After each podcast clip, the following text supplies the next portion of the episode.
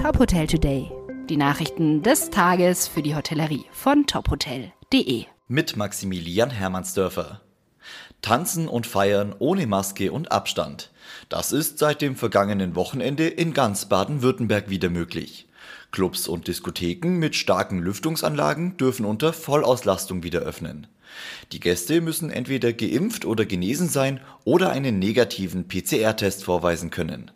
Für die Clubs sei das ein Befreiungsschlag, sagt Colin Heinze aus dem Stuttgarter Clubkollektiv gegenüber der deutschen Presseagentur. Etwa jedes zweite Mitglied des Kollektivs hätte am Wochenende geöffnet.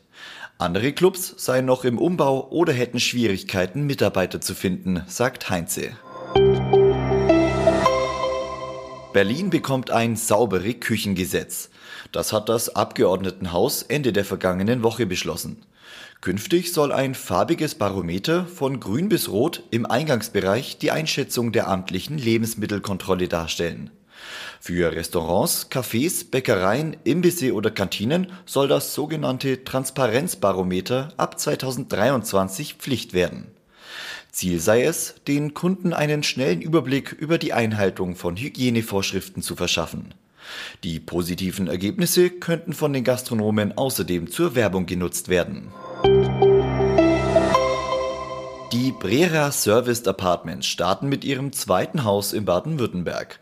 In der Böblinger Innenstadt sollen insgesamt 67 Apartments entstehen. Laut Geschäftsführer Matteo Gedini habe der wirtschaftliche Erfolg in Ulm wesentlich zu der Entscheidung eines weiteren Standorts in Baden-Württemberg beigetragen. Die zentrale Lage in Böblingen mit kurzen Wegen zu öffentlichen Verkehrsmitteln, Supermärkten, Geschäften und Restaurants entspreche zu 100 Prozent den Suchkriterien. Der Umbau soll noch in diesem Jahr beginnen, die Fertigstellung ist für Anfang 2024 geplant. Die niederländische Odyssey Hotel Group will in den kommenden Jahren mehr als 120 Hotels in ganz Europa betreiben. Im Exklusivinterview mit Top Hotel spricht CEO Rick van Erp über die ambitionierte Expansionsstrategie und die künftigen Planungen.